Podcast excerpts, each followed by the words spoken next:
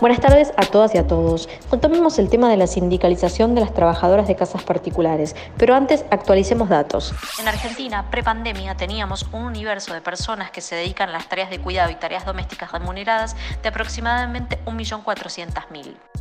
Según datos publicados por el Ministerio de Trabajo en abril del 2020, el 76,8% de ellas encontraban su relación de trabajo sin registrar, es decir, más de un millón de mujeres que realizaban estas tareas no se encontraban registradas. El sector fue uno de los más afectados por la pandemia, con una pérdida estimada de 350.000 puestos de trabajo. Se estima que actualmente su tasa de no registración sería del 69% aproximadamente. No obstante, no puede interpretarse positivamente ese descenso del trabajo no registrado, siendo que lo que ha sucedido es que se perdieron muchos más puestos de trabajo no registrados que puestos registrados. Tomemos el tema de la sindicalización. Si observamos el conjunto total de las trabajadoras de casas particulares, la tasa de afiliación sindical es tan solo de un 3,7%. Se trata de un porcentaje muy inferior al que se observa para el conjunto de trabajadores formales del país, que es de un 36,9%.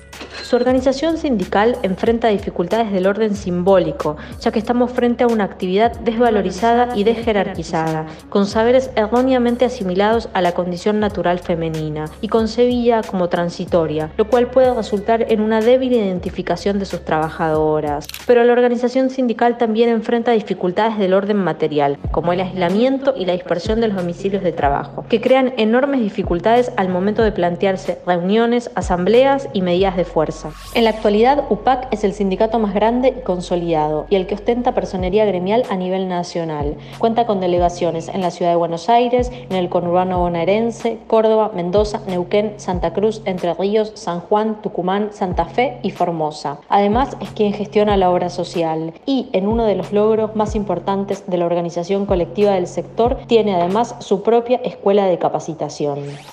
Desde la Dirección Nacional de Asociaciones Sindicales informan al día de hoy la inscripción de otros 16 gremios del sector. 12 de ellos son simplemente inscriptos y 4 tienen personería gremial, uno en Córdoba, otro en la zona norte del conurbano bonaerense y dos en el área metropolitana de Buenos Aires. No obstante las dificultades señaladas, el sindicalismo del sector cuenta ya con su historia y con su desarrollo y ha sido en tiempos recientes un actor fundamental desde la autonomía colectiva en las mesas de negociación negociación y diálogo social.